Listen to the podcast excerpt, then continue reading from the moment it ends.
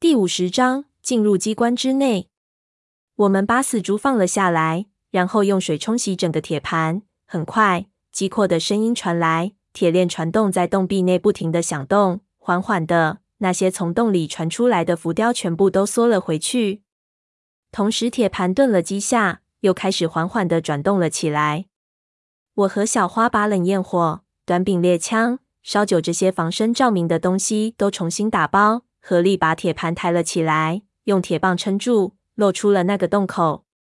之前小花受的伤还让我心有余悸，这下面肯定有什么棘手的东西，如今下去十分危险。他也并不冒进，而是先切下一只猪脚，用绳子系着，先从洞里甩了下去，好像钓鱼一样。我们一点一点的放着，放到了很深的地方，却没时反应。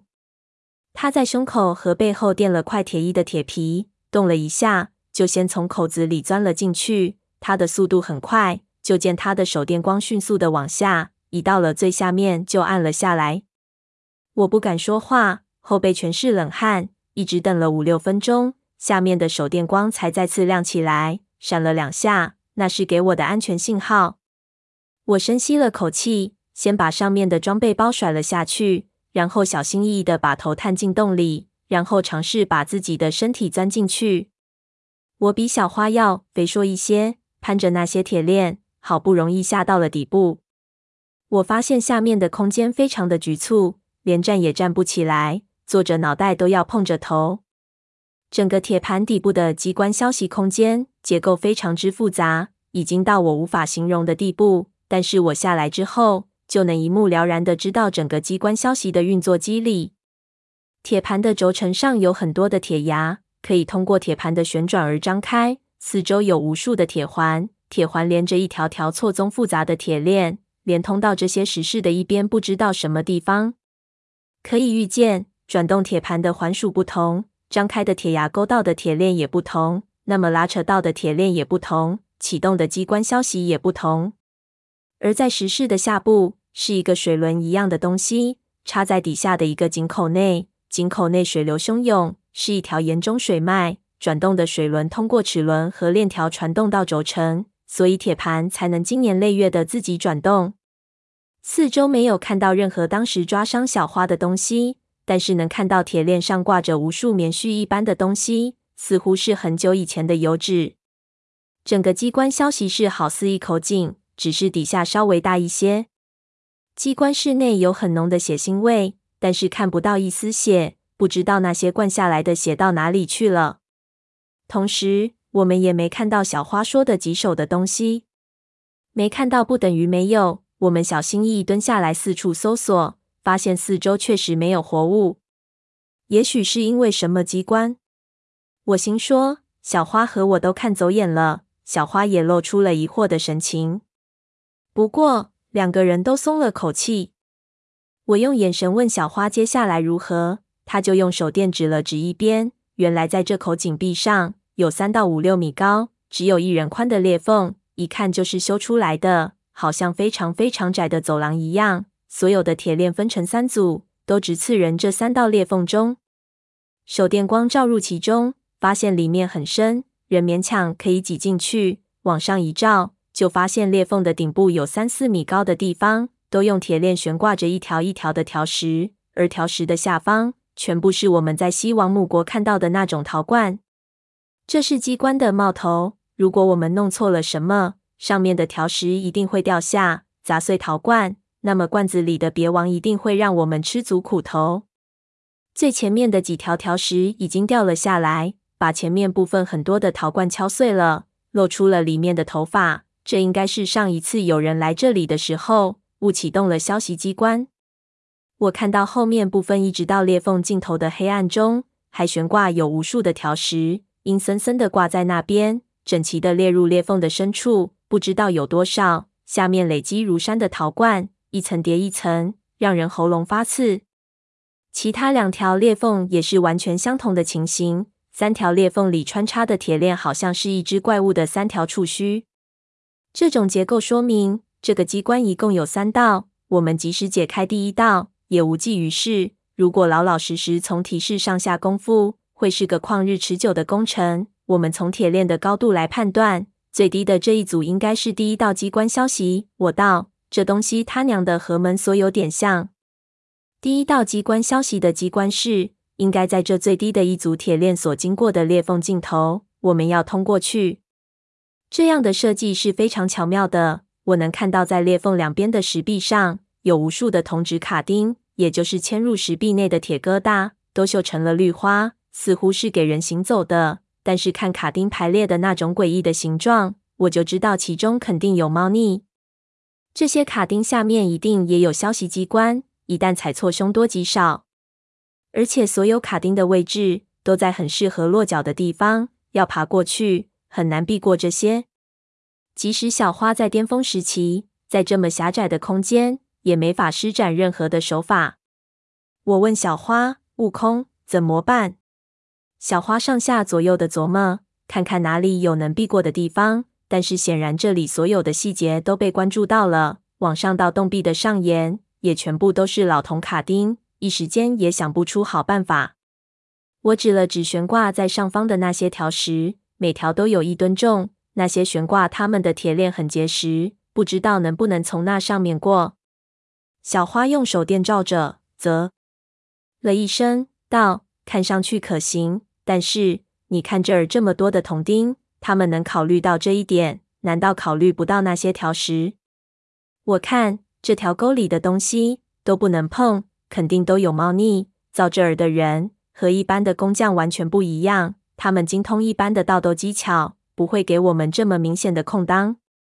不从上面走，那要么就是爬墙上的铜钉过去，要么就是踩着这些陶罐过去，没其他路了。我道。一共就这么几个方位，难不成我们还能穿墙？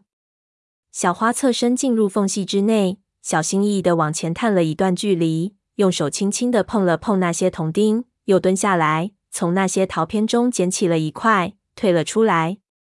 陶片的内面还粘有很多黑色的污迹，应该是人头腐烂留下的痕迹。他把陶片放在地上，就让我踩上去。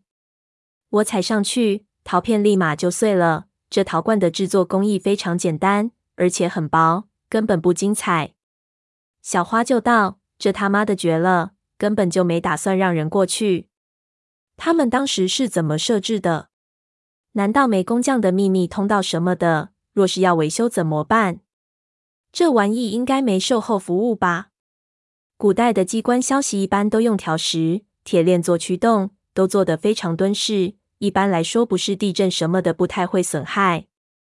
如果有设置条通道，一定是在这些卡钉中。但是我们现在要从这么多卡钉里找出来哪些是安全的，风险太大了。小花道：“这儿的设计者不是普通人，不会有普通人的想法。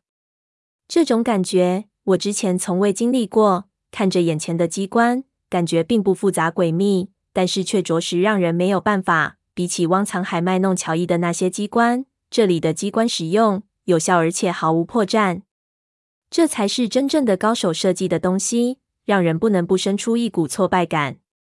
闷油瓶在就好了。我再次出现了这样的念头，忽然就发现，那么多次化险为夷，原来不是我命好，我身边的那两个人解决了那么多的问题，我已经当成理所当然的了。犹豫了片刻，就见小花脸色凝重地叹了口气，对我道。没办法，只能硬碰硬了，看祖师爷保佑不保佑了。说着，就见他从装备包里抽出一捆绳子，一边交给我，让我抓住，自己把另一端套在脖子上，就从自己随身的小袋子里拿出一只哨子大小的紫砂瓶来，拔掉塞子，把里面的东西涂到自己的手上。那是一种黑色的粉末，即使隔着防毒面具，我也立即就闻到一股中药的味道。你要干嘛？我有不祥的预感，这是用来吸汗的中药和炭灰，也能提神。他道：“我要爬过去。”你疯了！我道：“这里的罐子这么脆，一碰就碎，你想找死也别连累我啊！站上去会踩碎的东西，躺上去却不一定会碎。只要有很多的压力点分散体重，就是灯泡我也能过去。这得要硬碰硬的功夫。”他道。说着，他脱掉自己的鞋。背过身去，一下躺到了地上。我原来以为他会趴着，没想到他是面朝上这么躺下去，心中的惊讶更甚。就见他背部和臀部非常巧妙的用力，整个人已经贴着地面往裂缝里缩了进去。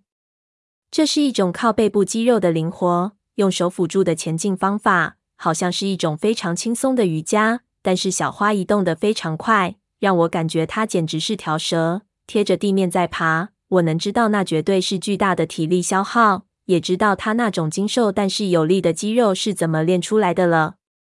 不过，我不得不承认。那样的动作十分的难看，你有把握吗？我道，毕竟背上没眼睛，这种手段还得靠运气。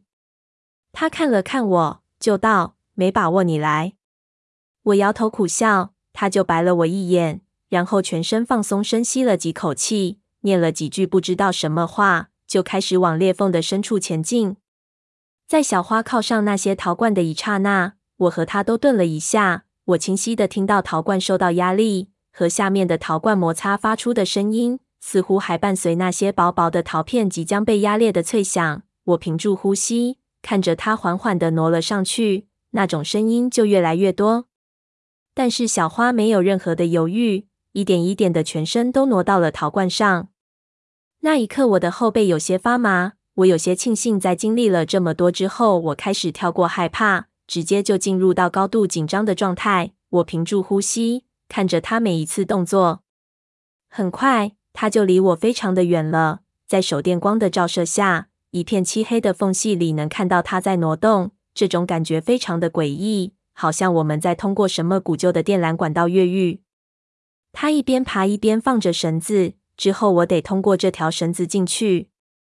五六分钟后，他已经深入到三十米左右深的地方。我的手电已经看不分明，他的手电照着前方。一路上，虽然那些瓦片发出很多让人胆寒的声音，但是都是虚惊。我慢慢就开始安心了，听着他喘气沉重的回音，就对着缝隙叫道：“慢慢来，咱们不急于一时，也没有人和你争，累了就歇歇。”片刻，就从里面传来他边喘边骂的声音：“你他妈在这种地方歇！”说着，手电光画动了一下。我看到它照亮了上方的那些条石，这些东西要是掉下来，能把它直接砸成肉糜。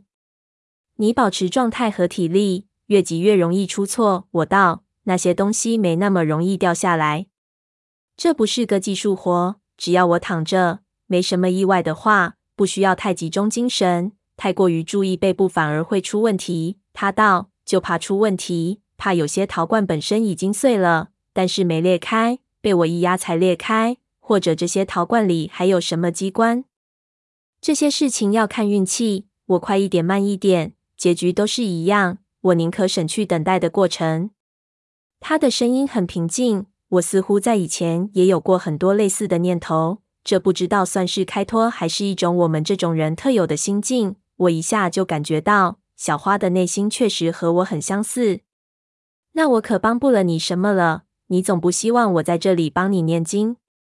等我出事了再念吧。现在你可以唱个小曲缓解一下我的紧张。他缓缓道：“这种笑话一点也不好笑，反而能让我感觉到他内心深处还是在担心着。我听着有些害怕。这是个正常人，不是神，也不是什么怪物。他和我有着一样的情绪和弱点。他在这种时候也会紧张，这也许才是这个行当的常态。”放心吧，你死了我也跑不了。黄泉路上你自己唱个够！我朝他吼道。小花没有再回答我，也许是觉得我说话不腰疼，喘着气继续往前爬。我也知道，在这种情况下说话是非常消耗体力和分散精神的，于是闭口不言。手电光继续远去，又过了一会儿，我已经只能看到灯光了，声音中只剩下了那喘气声，带着空灵的回音。听着有点安魂曲的感觉，我逐渐有点无法集中注意力。隔了一会儿，他才又说话：“那不是，我觉得你还是会上天堂的，小爷。我大约就往相反的方向去了，所以我等下要是傻了，你转头该走就走，小爷不会怪你。”我听着越来越不吉利起来，就想让他别废话了。等下阎王爷听了，觉得盛情难却，就糟糕了。还没说。他却道：“嗯，怎么了？”我一下思绪回笼了过来。这儿上面吊着的不是石头，他道。手电光照了照上方，我已经看不到他那个位置了，也看不到他照射的地方。是什么？我紧张起来。他扫了几下，吊得很高，看不清楚，好像是什么动物的皮，肯定不是什么好东西。说着，他似乎在转动手电的光环，光线逐渐聚集变强。那动作使得他下面的陶罐发出了一连串碰击声。我立即对他道：“小心点，镇定一下。你看你喘成这样，还是先定定神，不怕一万，只怕万一。”听到他的声音带着回声传过来，他似乎愣了一下，一边照上面的东西，一边纳闷：“喘？我没喘气啊，不是你在喘吗？”我道：“我要喘也没这么夸张啊，况且我又没动，我喘来干嘛？”他静了一下，就用手电朝我照了一下，距离很远，只闪了一下。我道：“别开玩笑啊，他娘的，这儿瘆人！”我没开玩笑，他那边的声音已经冷下来。我看他的手电开始在缝隙里扫动，意识到不太对劲。两个人都静了下来，我开始冒冷汗，听着喘气的方位，肯定是来自于这缝隙内的，因为有回音，所以我才会以为是小花在喘。但是如果不是她，那这是什么声音呢？